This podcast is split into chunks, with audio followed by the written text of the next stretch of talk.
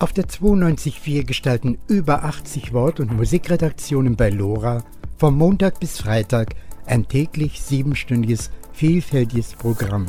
Im Monatsrückblick können Sie kurze Streiflichter aus den verschiedensten Redaktionen nachhören oder für sich entdecken. Zu dieser facettenreichen Sendestunde begrüßt Sie am Mikrofon Felix Jakowitz. Unterschiedlichste Weltanschauungen, so bunt erleben Sie Radio sonst Wo ist er? Wo ist wer? Ja, Ihr Mann, Frau Knesebeck. Urban Knesebeck. Er ist tot.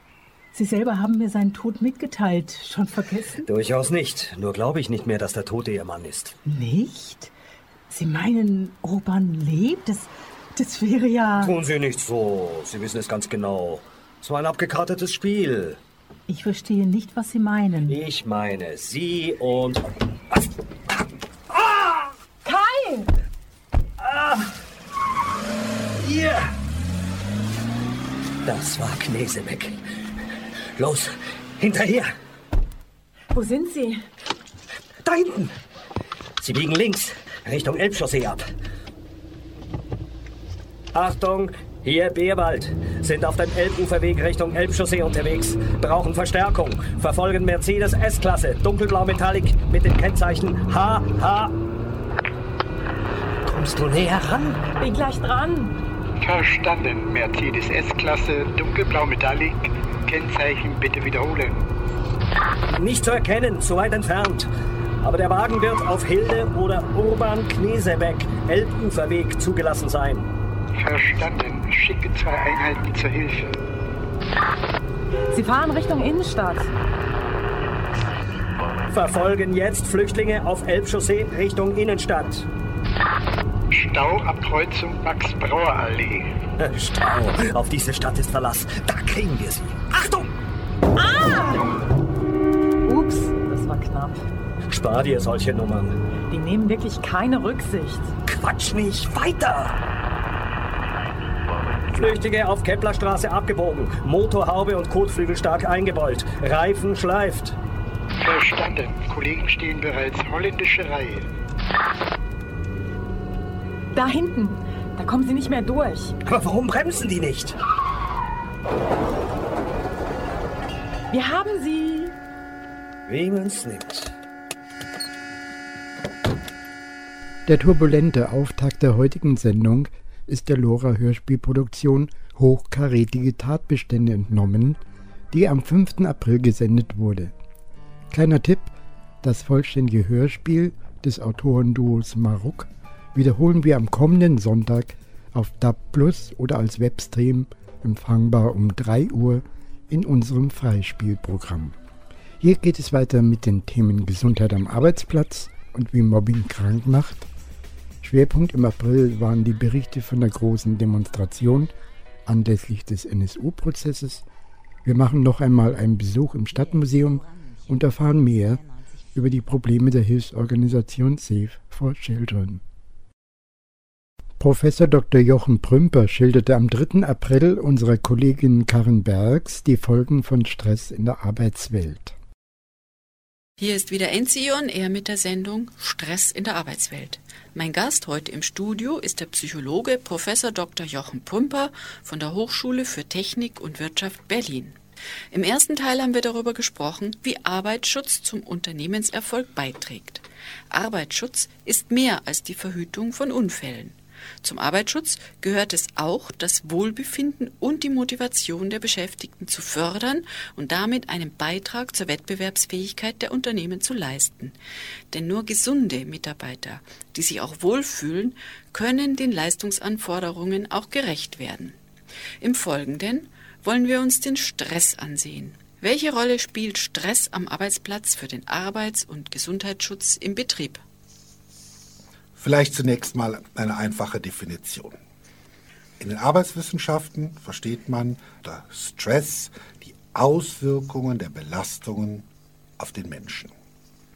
Belastungen sind damit nicht gut oder schlecht, sondern objektive, von außen her auf den Menschen einwirkende Größen und Faktoren.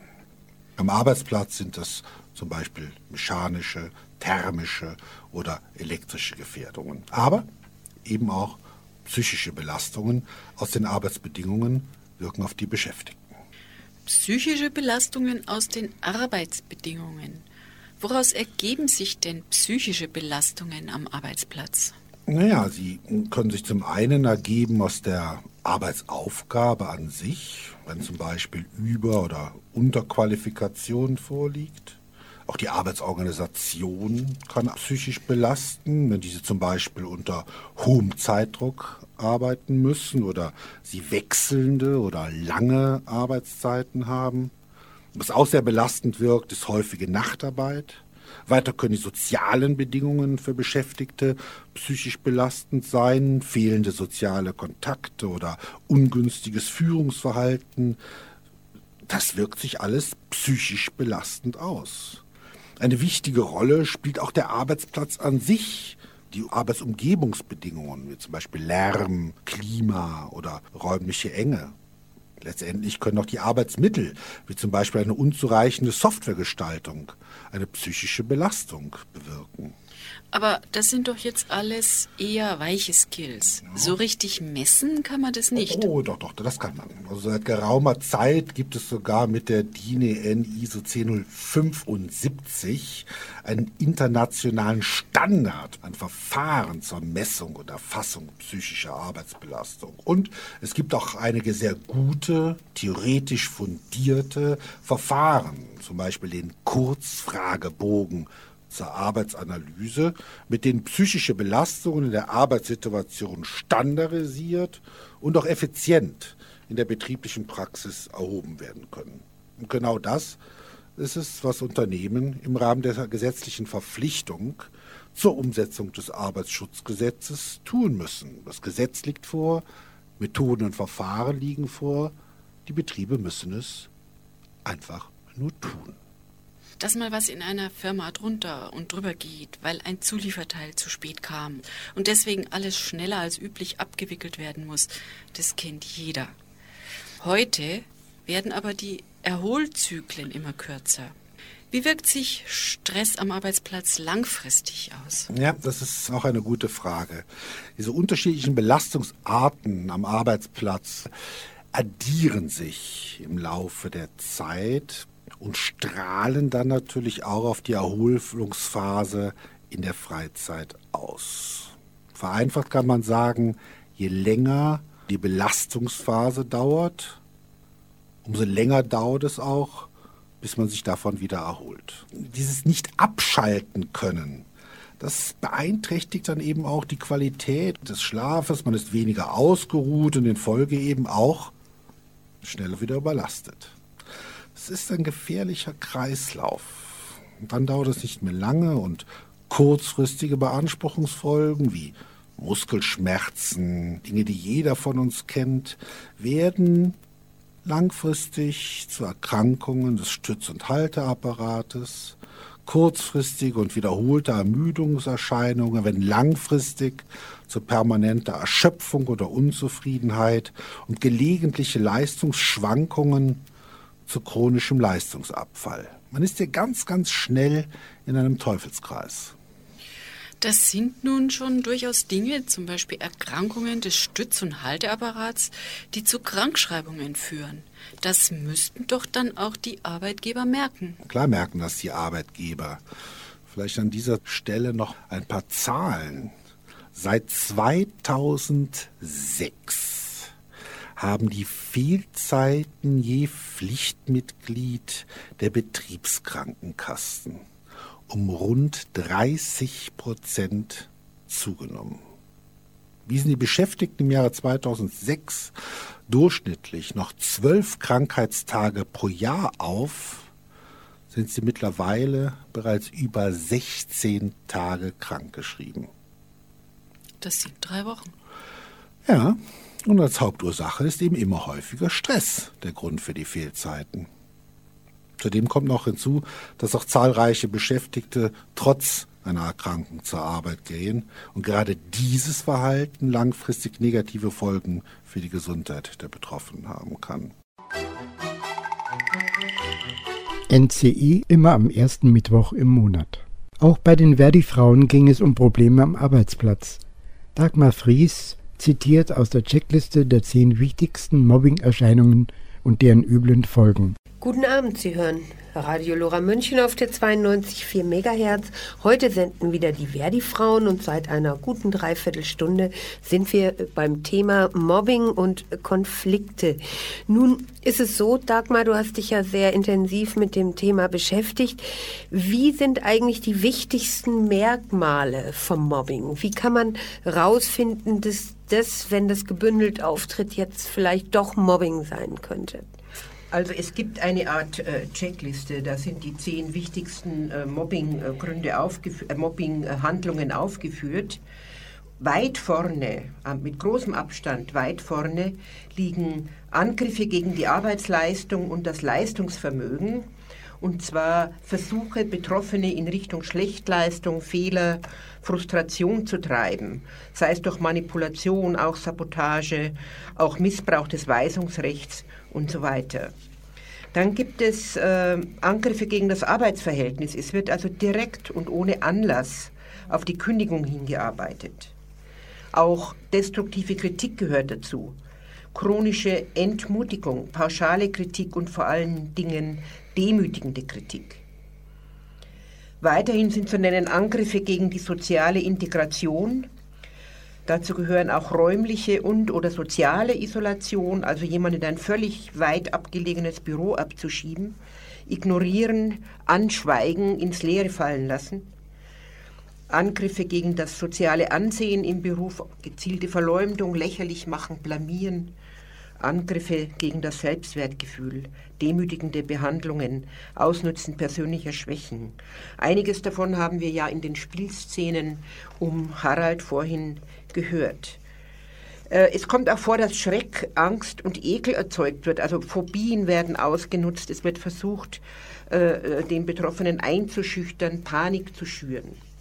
Das kann auch äh, bis zu Angriffen gegen das Privatleben gehen, also nächtlicher Telefonterror und ständiges Abwerten von Überzeugungen, Interessen, äh, ja, Angriffe gegen die Gesundheit und die körperliche Unversehrtheit, auch das kommt vor. Es gibt häufiger körperliche Übergriffe oder auch die gezielte Anordnung gesundheitsschädlicher Tätigkeiten.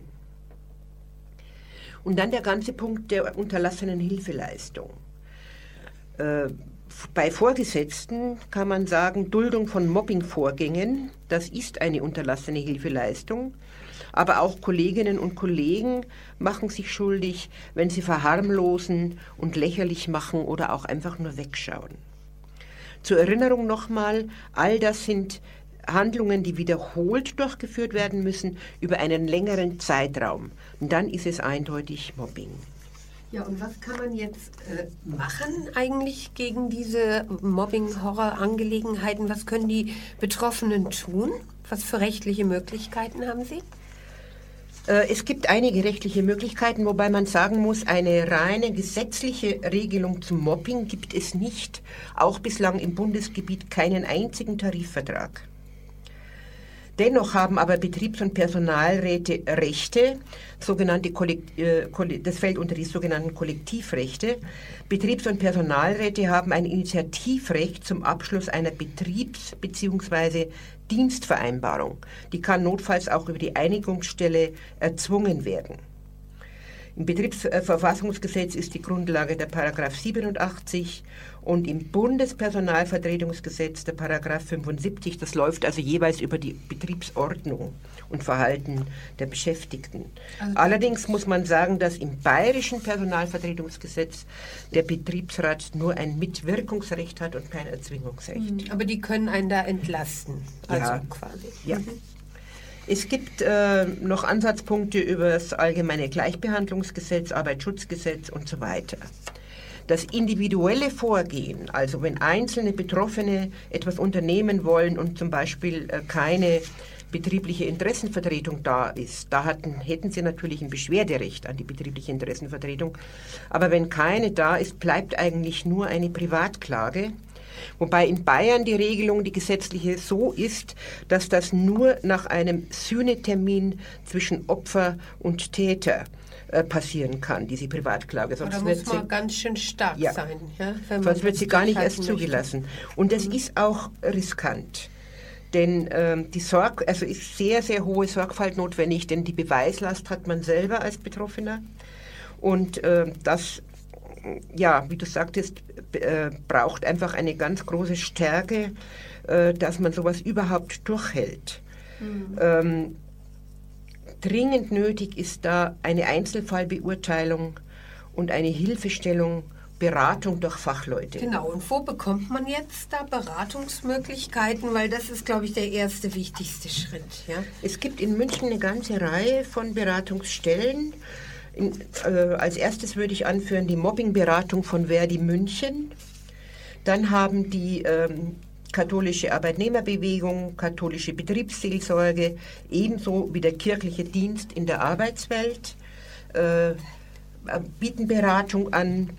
Dann gibt es noch äh, von der AOK eine Mobbingberatungsstelle und es gibt Angebote der Stadt München und einige Selbsthilfegruppen.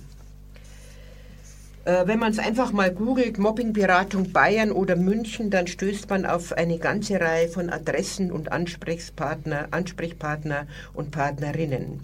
Oder wir stellen unsere Auflistung gerne zur Verfügung. Man kann sie äh, auf der Website der Verdi Frauen München abrufen. Die Adresse ist Verdi München, aktive Gruppen, Verdi Frauen München. Dort findet man dann Adressen, Anschriften, Telefonnummern. Ja, das ist doch mal super. Die Sendung der Verdi Frauen immer am zweiten Mittwoch im Monat. Jede ehrliche Arbeit hat den gleichen sittlichen Wert und Anspruch auf angemessenes Entgelt. Männer und Frauen erhalten für gleiche Arbeit gleichen Lohn. Artikel 168 Bayerische Verfassung. Lora München 92.4, Montag bis Freitag 17 bis 24 Uhr. Der Verein München ist bunt war im Vorfeld der großen Demonstration gegen Neonazis in München als Mitveranstalter in der Sendung Spektrum vom 11. April von großem Interesse. Es geht danach gleich über in die Berichterstattung von der Demo aus türkischer Sicht in der Sendung Munich FM von Seki Gensch vom 15. April.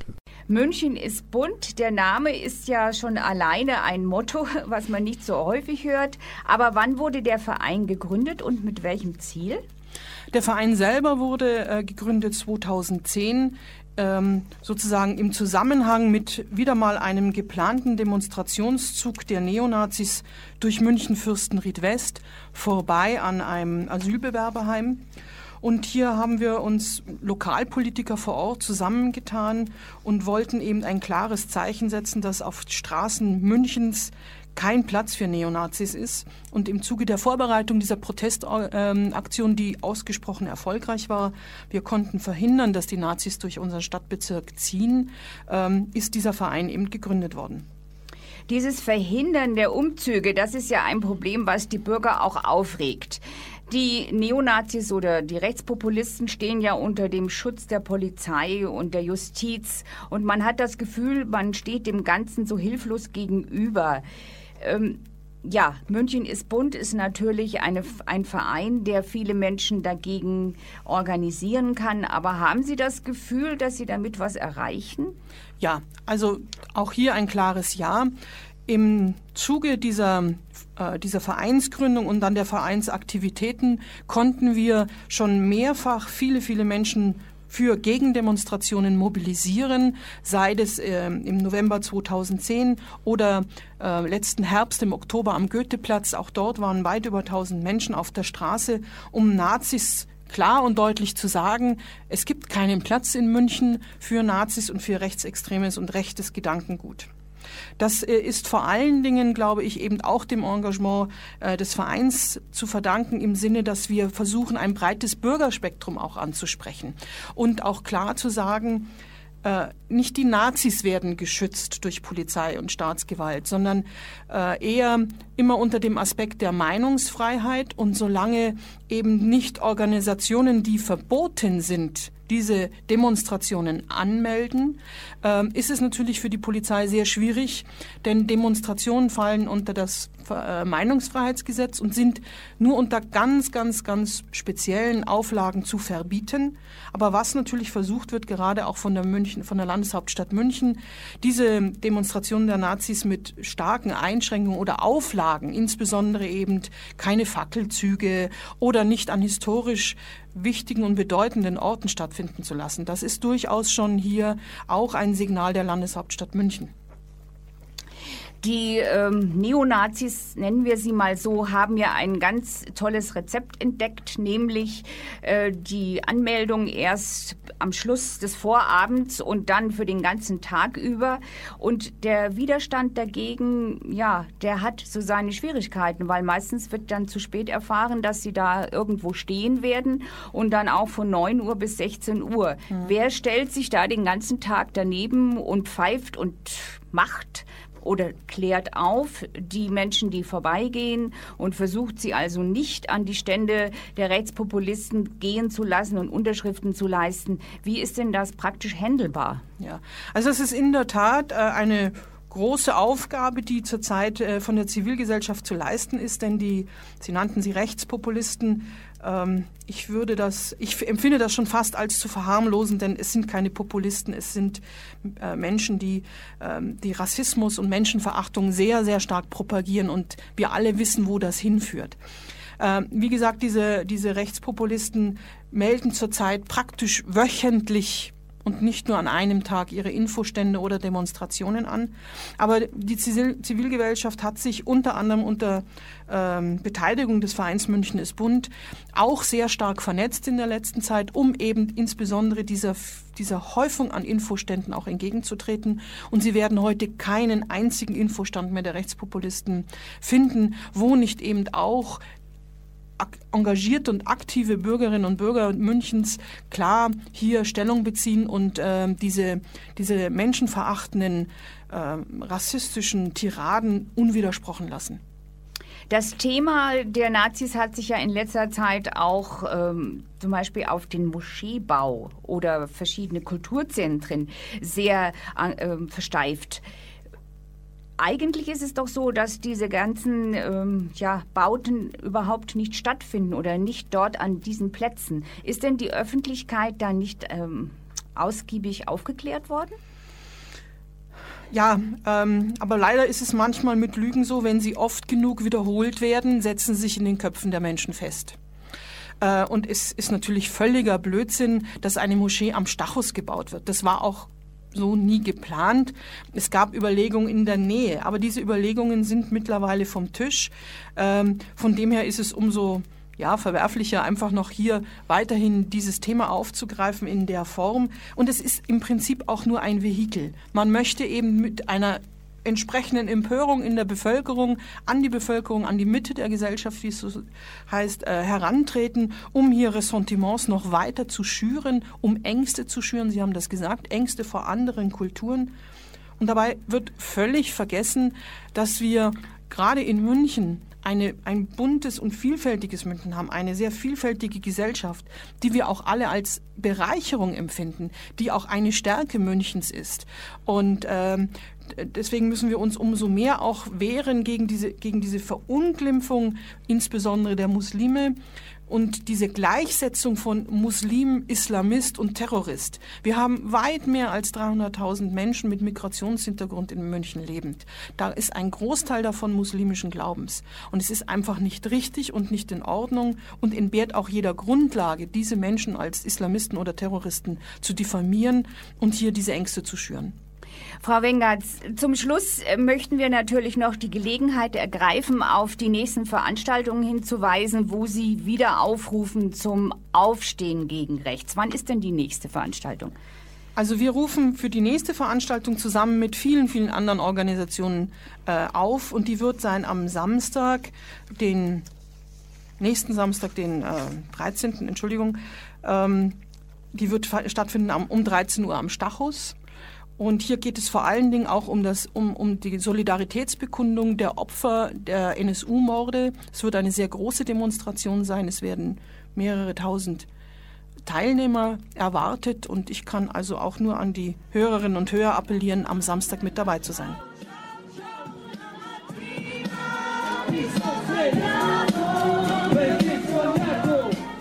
Ibrahim und Namuk kommen aus Mölln und haben den Anschlag, den Brandanschlag überlebt als Kinder und Säuglinge. Herzlich willkommen und vielen Dank, dass ihr da seid. Danke, dass Sie da sein dürfen. Schön, dass ihr alle da seid. Ich bin Namuk Arslan, ein Opfer aus Mölln. Und zwar, ich wollte danken, dass ihr alle hier seid und ich begrüße die Opfer aus dem NSU-Morden. Danke.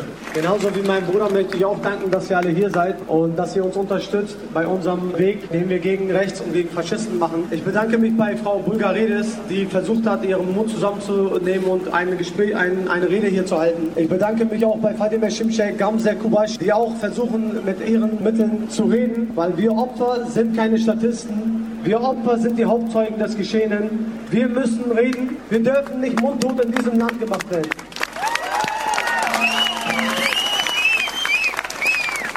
Ich als Opfer und Überlebende von Mölln 1992 weiß es noch ganz genau, wie es war, als ich sieben Jahre alt war und ein Kind war und mir die ganzen Vorwürfe anhören musste. Ein Opfer muss sich keine Vorwürfe anhören. Ein Opfer äh, muss, muss Klar, Klarheit haben und muss äh, Vertrauen in diesen Staat aufbauen können. Das existiert leider nicht. Es existiert kein Vertrauen in diesem Staat von uns aus. Und es wurde schon heute dreimal genannt, dass 19, äh, 1990 die äh, ne-, neonazistischen und rassistischen Anschläge Anschläge auf äh, Ausländer verübt werden und Ausländer sterben. Das stimmt nicht. Es hat schon 1985 angefangen. Ramazan Avcı wurde von vier Neonazis in Hamburg zusammengeschlagen und umgebracht. Das wird immer wieder vergessen. In den 80er Jahren hat es angefangen. Ich sag mal so, es gibt eigentlich keine Zahl. Es hat in diesem Land noch nie aufgehört, dass die Neonazis Ausländer umbringen. Deswegen fordere ich alle Opfer und Überlebende zu sprechen. Wir, wie gesagt, sind nicht die Statisten, die einfach mit dabei sind. Wenn wir nicht reden, wenn wir nicht versuchen, irgendwas zu sagen, dann wird es unter den Teppich gekehrt. Dann wird es vergessen wie bei Ramazan Avci. Wir wollen nicht, dass unsere Geschichten vergessen werden. Wir möchten, dass jeder weiß, dass wir weiterleben und dafür kämpfen, dass in diesem Land Rechtsextremismus ausstirbt. Ich bedanke mich, danke, dass ich hier war und ich, ich hoffe, das wird eine sehr gute Demo. Ich sehe schon, dass so viele Menschen angesammelt sind. Vielen Dank, dass ihr hinter uns seid und solidarisch mit den Opfern sind. Danke.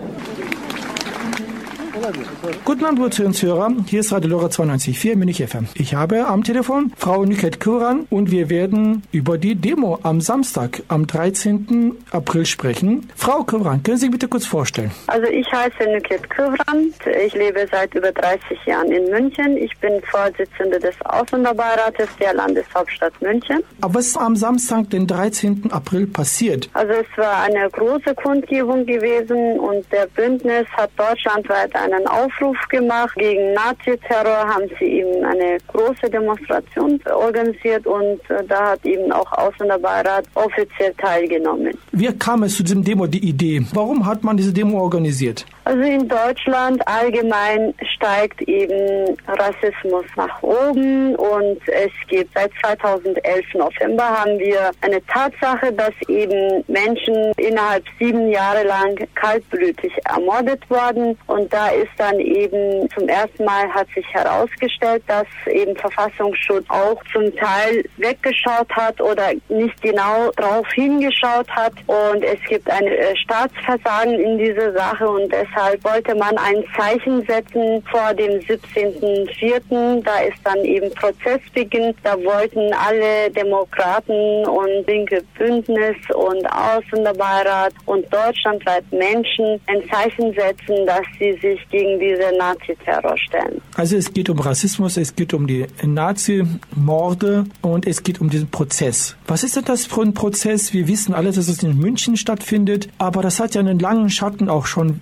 äh, nach sich gezogen. Äh, diesen Prozess, was passiert denn da? Also da werden wir alle eben miterleben, was passierte und also ich bin äh, persönlich sehr emotional drauf zurzeit über diesen Prozess, weil eben seit Terroristen leben nicht mehr, die sind tot, die haben sich umgebracht oder ermordet oder man weiß es auch nicht so ganz genau. Und die Unterlagen wurden ihm verbrannt und eine Frau sitzt in Untersuchungshafen, die redet nicht und vier weitere werden dann verklagt und äh, die reden auch nicht. Wie so ein Prozess mit allem drum und dran ganz zum Schluss ausschauen soll, das werden wir alle erleben. Also es sieht nach, ja, Verschwörung aus, es sieht nach, aber es gibt auch Tatsachen. Es sind zehn Menschen ermordet worden. Was ist eigentlich mit deren Angehörigen? Kümmert sich auch jemand auch um die? Also meines Erachtens, was ich alles mitverfolge, wird vom Staatsseite aus viel ge gesagt, aber getan ist es nicht. Neueste Beispiel ist es eben, diese Familien wurden nicht einmal finanziell unterstützt, dass sie dann nach München kommen und dann sich bei dieser Klage beteiligen. Deshalb haben sich dann zwei große Kirchen, katholische und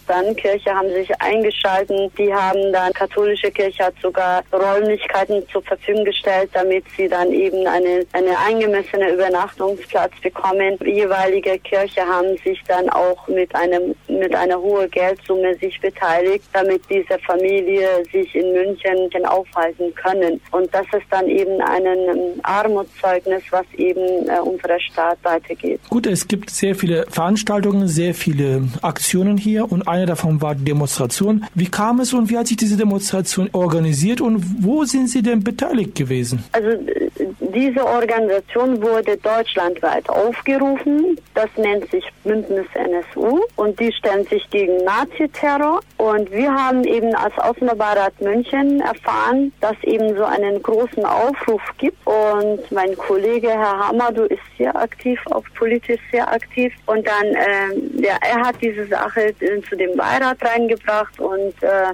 ich habe mich als Vorsitzende eingeschlossen und wir haben das Thema zum Ausländerbeirat reingebracht und das hat dann große Zustimmung bekommen und deshalb haben wir uns auch bei dieser, äh, bei dem Aufruf äh, offiziell teilgenommen und deshalb sind wir auch sehr dankbar im Namen des Ausländerbeirates, dass eben Bündnis NSU sich so weit ausgedacht hat und deutschlandweit einen Aufruf gemacht hat und auch in München so einen erfolgreichen Demonstration organisiert haben. Spektrum jeden Donnerstag um 17 Uhr, Munich FM immer montags 21 Uhr. Noch einmal zur Demonstration. Nicole Gohlke, Abgeordnete der Linkspartei, stellte in einer Veranstaltung am Vortage die unselige Verknüpfung von NSU-Tätern und Dunkelmännern des sogenannten Verfassungsschutzes dar. Die Demonstration startete um 13 Uhr am Stachus und zog über mehrere Stationen bis zum Marienplatz, wo die Schlusskundgebung stattfand. Laut Pressesprecher des Bündnisses nahmen 10.000 Menschen an der Demonstration teil. Die Polizei spricht von 5.500 Teilnehmern. Anlässlich der Demonstration am Samstag fand am Freitag, den 11. April, eine Fraktion vor Ort Veranstaltung der Linken im Münchner Eine Welthaus statt. Ja, im Namen der Fraktion Die Linke im Bundestag möchte ich äh, Sie und euch ganz herzlich zu der Veranstaltung begrüßen. Und ich freue mich natürlich, dass Interesse an dem Thema so groß ist. Ich bin Nicole Gohlke und ich werde heute Abend die Veranstaltung ein bisschen moderieren. Fünf Tage vor Prozessbeginn gegen den NSU hier in München, gegen Beate Zschäpe und andere Unterstützer des nationalsozialistischen Untergrundes und einen Tag vor der antifaschistischen Demo unter dem Motto gegen Naziterror, staatlichen und alltäglichen Rassismus und für die Abschaffung des Verfassungsschutzes wollen wir mit dieser Abend- und Diskussionsveranstaltung ja einen Beitrag zur Debatte beisteuern. Die Enthüllungen zur Mordserie der sogenannten Zwickauer Terrorzelle NSU seit dem November 2011 haben wirklich Abgründe der vergangenen Dekade aufgemacht. Und ich glaube, selbst diejenigen, die selber vielleicht in faschistischen Zusammenhängen sich selber verorten und da auch über Jahre und Jahrzehnte aktiv waren, selbst diejenigen sind von dem Ausmaß und von der Tatsache, wie lange das unerkannt stattfinden konnte, doch noch erschüttert worden. Wir reden von zehn Morden, von mindestens drei Sprengstoffattentaten mit über 30 Verletzten, von über 20 Raubtaten und weiteren Straftaten, insgesamt von über 30 Kapitalverbrechen. Und in den letzten Monaten, in denen dann die parlamentarischen Untersuchungsausschüsse tagten im Bundestag und in den Länderparlamenten in Bayern, Sachsen und Thüringen, wurden quasi ja wöchentlich, kann man fast schon sagen, Details und Zusammenhänge zutage gefördert, die eigentlich nur den Rückschluss zulassen, dass der Staat bzw. staatliche Behörden selbst rassistisch und rechtslastig agierten, dass strukturell durch das V-Leute-System Helfer des NSU gedeckt wurden und dass letztendlich auch so, ja, so eine Stärkung der Naziszene folgte. Bei der irrwitzigen Zusammenballung von Irrtümern, Inkompetenzen und falschen Analysen bis hin zum Wegschieben von offenkundigen Beweismitteln und dem seriellen Vernichten und Schreddern von vorhandenen Beweisen, weil diese vielleicht eine Verstrickung von Beamten belegen könnten, ist es schwer, nicht von einem strukturellen und systematisch bedingten Problem auszugehen. In Bayern laufen viele Fäden dieser Geschichte zusammen. In Bayern wurden mindestens fünf Morde verübt. Der NSU unterhielt zur bayerischen Neonazi-Szene Kontakte. Im Januar 94 trafen sich, soweit bislang bekannt, NSU-Mitglieder das erste Mal in Bayern. Mit Mandy Struck hat mindestens eine der identifizierten NSU-Helferinnen und Helfer jahrelang in Bayern gewohnt.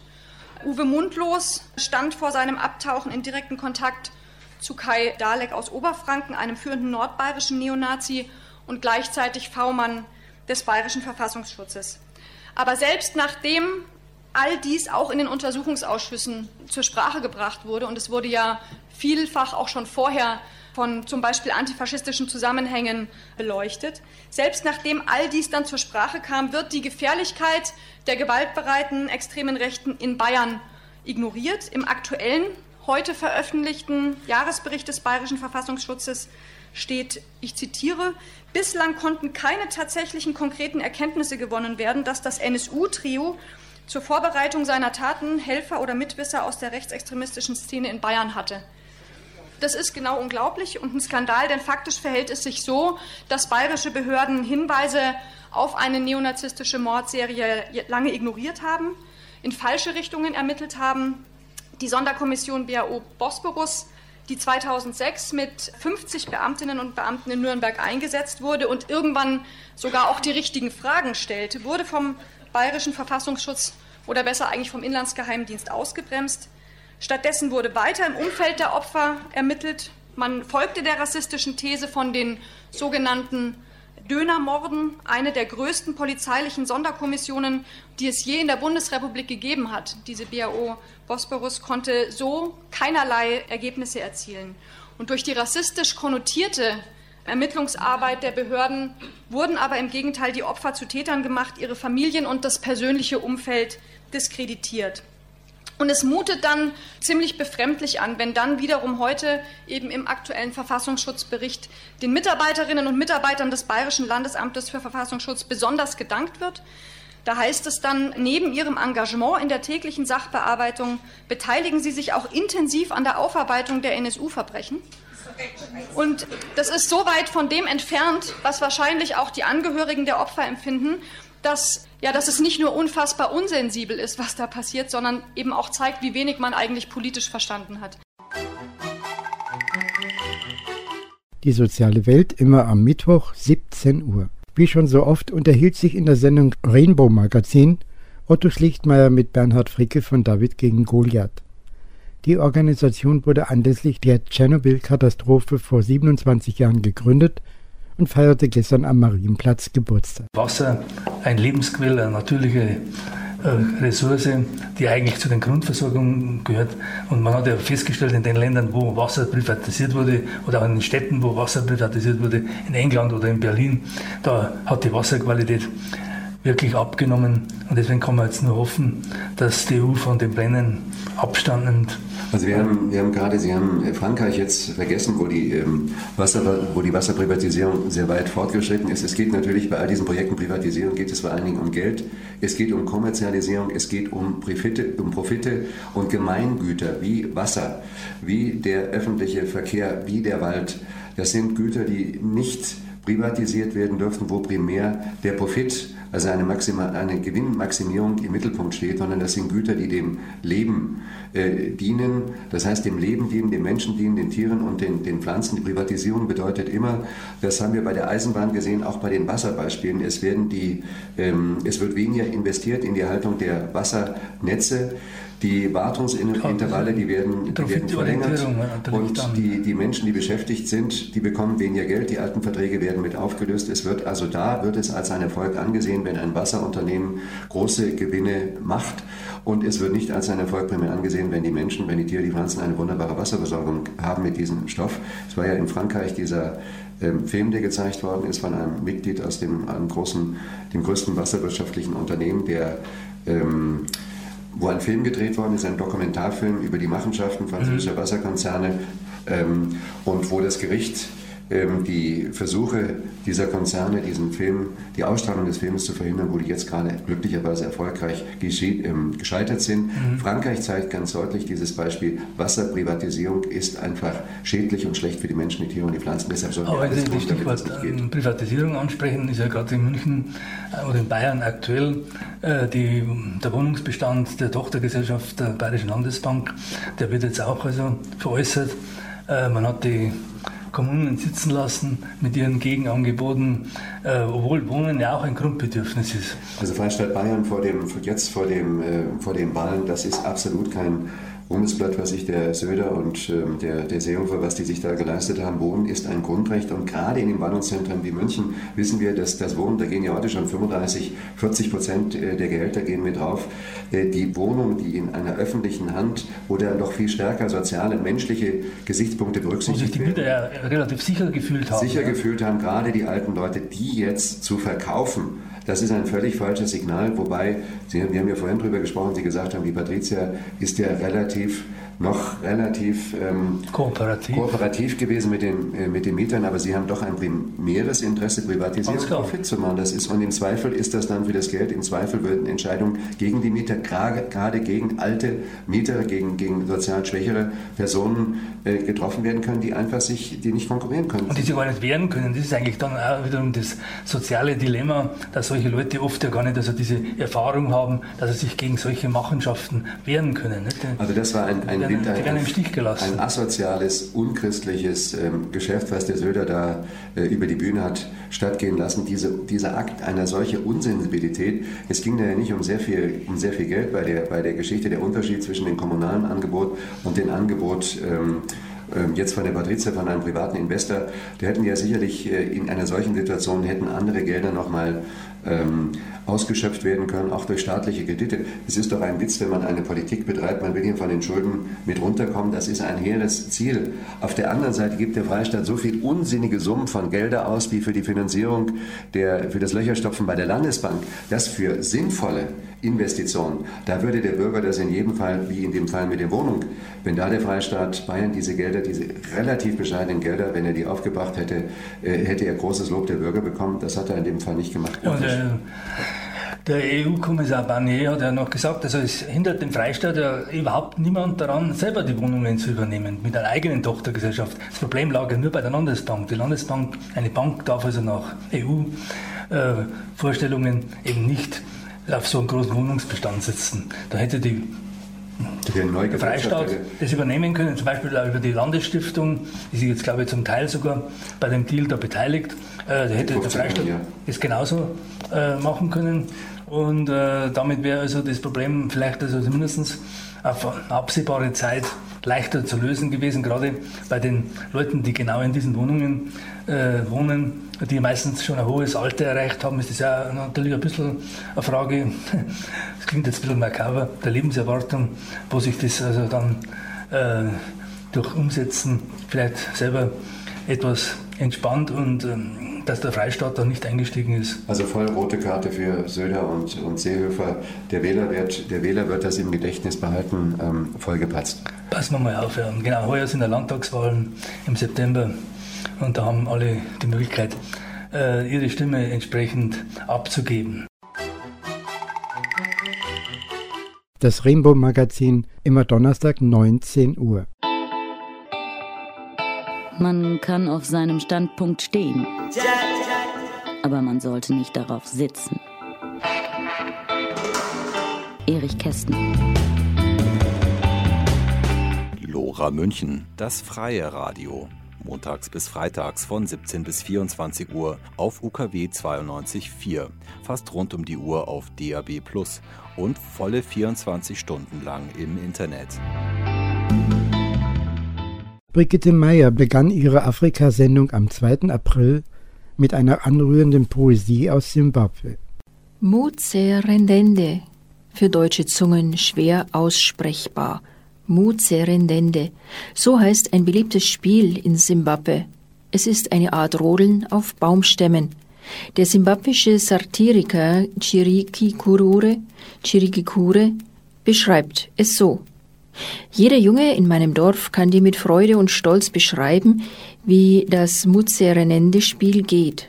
Man muss einen Baumstamm ohne Äste einen Berg hochschleifen und dann geht es wusch mit Volldampf den Berg runter und weiter unten landest du mit einem Plumps, dein Hintern ist zerstunden und blutig und doch bist du glücklich. Sein Gedicht endet. So viele von uns leben ihr Leben schnell und voller Wut und am Schluss landen sie zerstört, ihre Seele blutend. Adelisha Fairbanks, die jetzt für Save the Children arbeitet, bereitete für das Internationale Rote Kreuz in Großbritannien einen Lagebericht vor. Ihre Analyse macht wenig Hoffnung. The new government will therefore be in the same position as its predecessor, caught in between three pointed edges. The first, die Regierung ist in der gleichen Position wie ihre Vorgänger. Sie steckt in einer Zwickmühle zwischen den Fundamentalisten von Al-Shabaab, den internationalen Interessen von USA, UNO und Amazon und schließlich dem eigenen Volk, das jeder Autorität misstraut. Einerseits sehnen sich die Menschen nach Recht und Ordnung und sympathisieren daher mit den Islamisten, weil diese durchgreifen gegen Korruption sowie die sich verbreitenden Entführungen und Raubüberfälle. Doch wie die Mehrheit der Somalis denkt, weiß keiner, was diese Unsicherheit für die vor Ort operierenden internationalen Hilfsorganisationen bedeutet, zeigt eine Veröffentlichung von Ärzte ohne Grenzen. Danach haben Hilfsorganisationen keine leichten Entscheidungen zu treffen treffen. Einige möchte ich hier erwähnen. Zum Beispiel sollen Hilfsorganisationen Bestechungsgelder zahlen, um an Orte zu gelangen, wo Menschen dringend Hilfe brauchen? Und wenn ja, wie viel?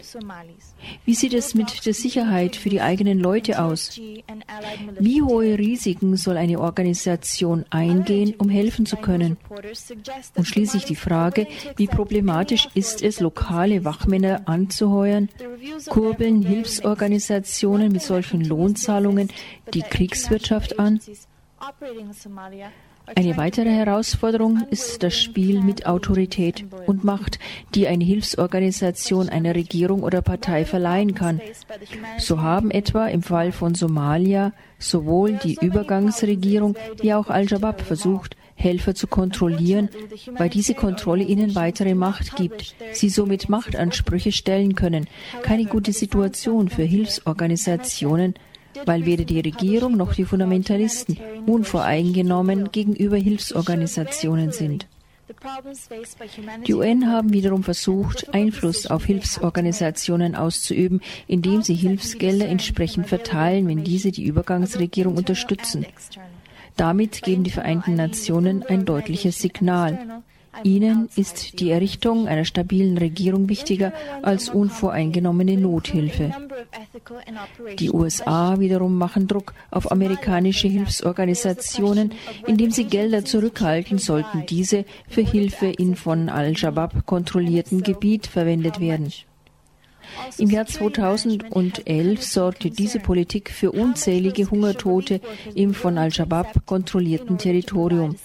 Zwar wurden die Regeln angesichts der Hungerkrise gelockert, doch bleibt die rechtliche Lage für US-Hilfswerke unklar. Dies alles zeigt, dass Hilfsorganisationen und ihr Einsatz von vielen externen Faktoren beeinflusst werden. Da werden Helfer sowohl von Al-Shabaab wie auch von den Milizen der Übergangsregierung eingeschüchtert und bedroht. Da üben die Vereinigten Staaten wie die Vereinten Nationen über juristische und finanzielle Hebel Druck aus. Helfer werden instrumentalisiert, sie sollen den jeweiligen Interessen dienlich sein.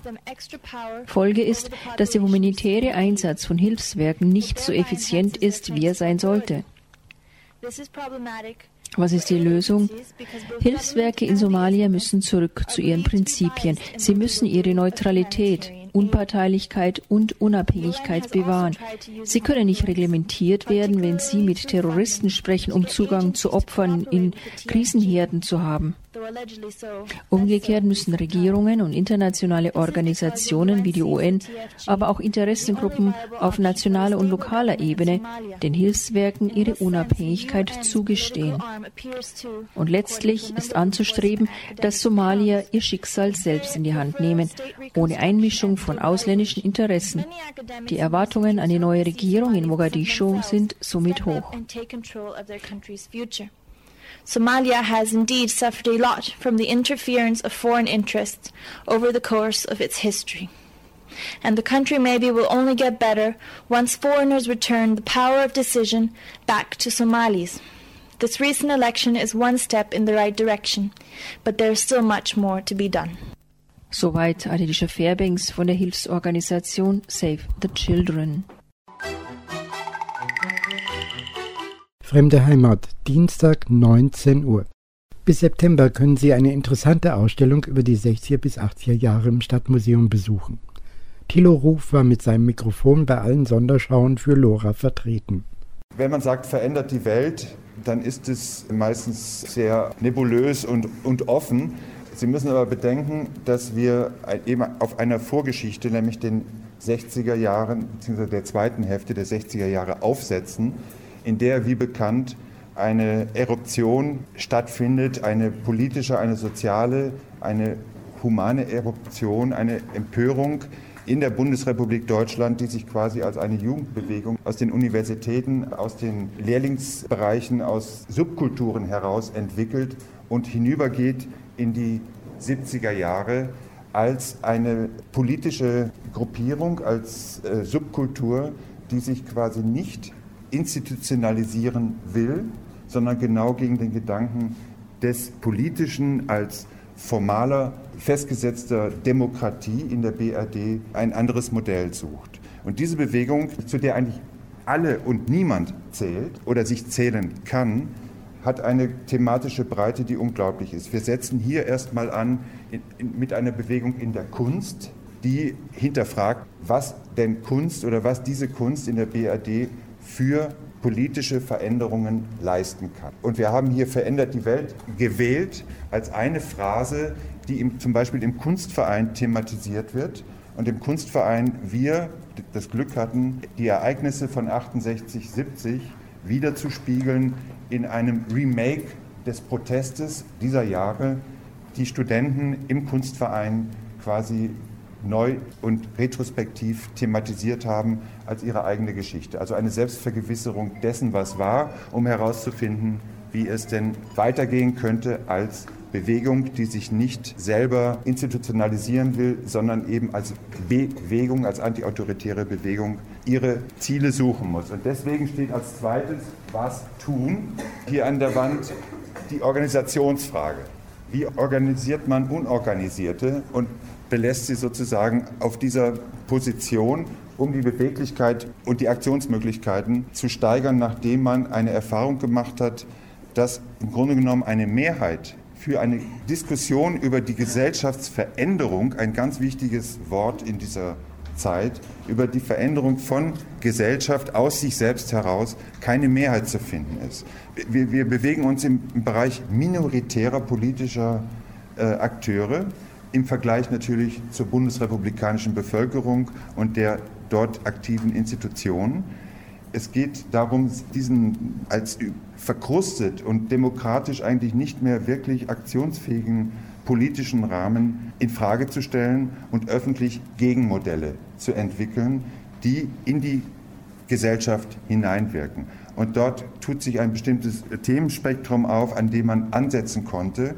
Und das ist in diesem Raum dargelegt.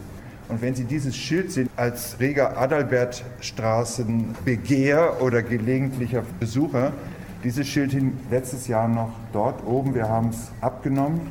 Wir haben auch bei der Basisbuchhandlung so tief äh, zugelangt, dass wir gebeten haben, dass uns ein Mitbegründer der Buchhandlung, Axel Rühle, für uns, für das Museum, ein ganzes Schaufenster gestaltet, in der Weise, wie ich es schon seit 20 Jahren immer bewundert habe, wie er das macht, mit einer Mischung aus Neubuch, antiquarischem Buch, ganz wunderbaren Inkunabeln und äh, völlig ja, durchgeknallten äh, surrealistischen, dadaistischen und was auch immer literarischen Trouvaillen. Das hat er für uns zusammengestellt und wir konnten sozusagen die Basisbuchhandlung nach ihrem 40. Geburtstag früh verstorben, zu früh verstorben, gleich im Museum wieder auferstehen lassen. Ich hoffe, Sie haben diese Sendung mit Interesse verfolgt. Rückmeldungen von Ihnen würden unser ganzes Team bei Lora sehr freuen. Bis in vier Wochen verabschiedet sich am Mikrofon und für die Sendung verantwortlich Felix Jakowitz.